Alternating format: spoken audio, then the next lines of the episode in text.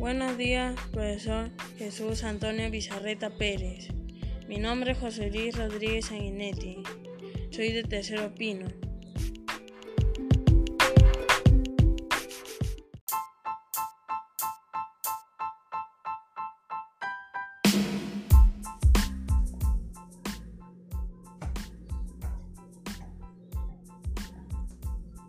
La adolescencia es un periodo en el que es importante aprender a cuidarnos ya que estamos expuestos a diversas situaciones de riesgos que nos pueden ocasionar daños físicos o psicológicos. Por lo tanto, debemos tomar decisiones más adecuadas que eviten estos riesgos.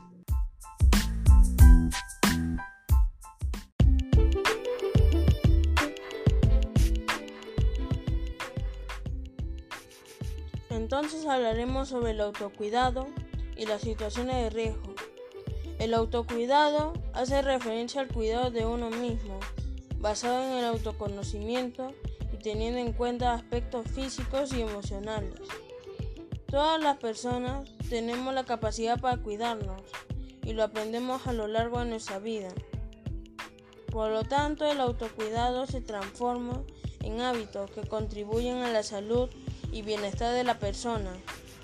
Por eso es importante tomarse un tiempo para reflexionar con calma sobre la forma en que nos comportamos en nuestro hogar, trabajo e incluso en la vida pública y tomar conciencia al valor que le damos a nuestro propio cuidado, haciendo la pregunta, si no me cuido yo, entonces ¿quién? Es una de las preguntas básicas que surgen cuando hablamos de autocuidado. ¿Cuáles son las situaciones de riesgo? Una situación de riesgo involucra hechos o acciones que puedan ocasionar daños físicos o psicológicos. Cuando estos ocurren, pueden resultar muy traumáticos para la persona y para aquellos que lo rodean. Algunas de las situaciones de riesgo durante la adolescencia son el consumo de drogas, ya que daña el sistema nervioso de la persona que lo consume. Los trastornos alimenticios, en el cual tenemos la anorexia, evitan comer debido a que les preocupa subir de peso. Y quienes padecen de anorexia comen muy poco, hacen dietas rigurosas y en consecuencia son personas extremadamente delgadas. Bulimia, quienes la padecen comen exceso.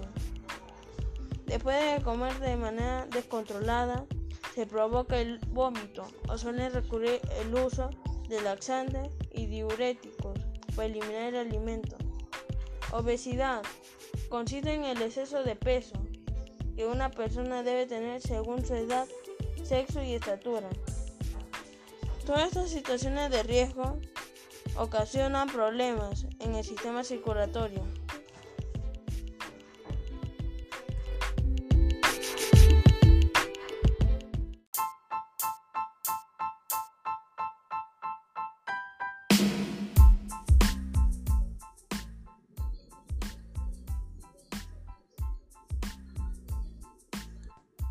Llegamos a la conclusión de que en lo referente a los trastornos alimenticios, la sociedad nos, presenta estereotipos en los cuales predomina la belleza física y donde hacen especial enfoque en lo estético, prevaleciendo el valor de un cuerpo esbelto, situación que hace que los jóvenes caigan en un riesgo por mala alimentación y llegando a presentar problemas como la anorexia y la bulimia.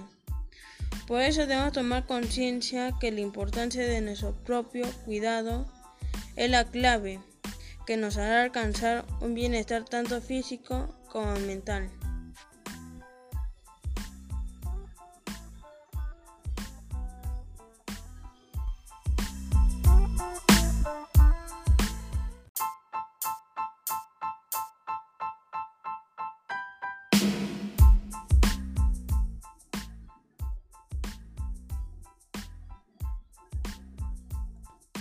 Agradezco a mi profesor Jesús por la enseñanza sobre este tema.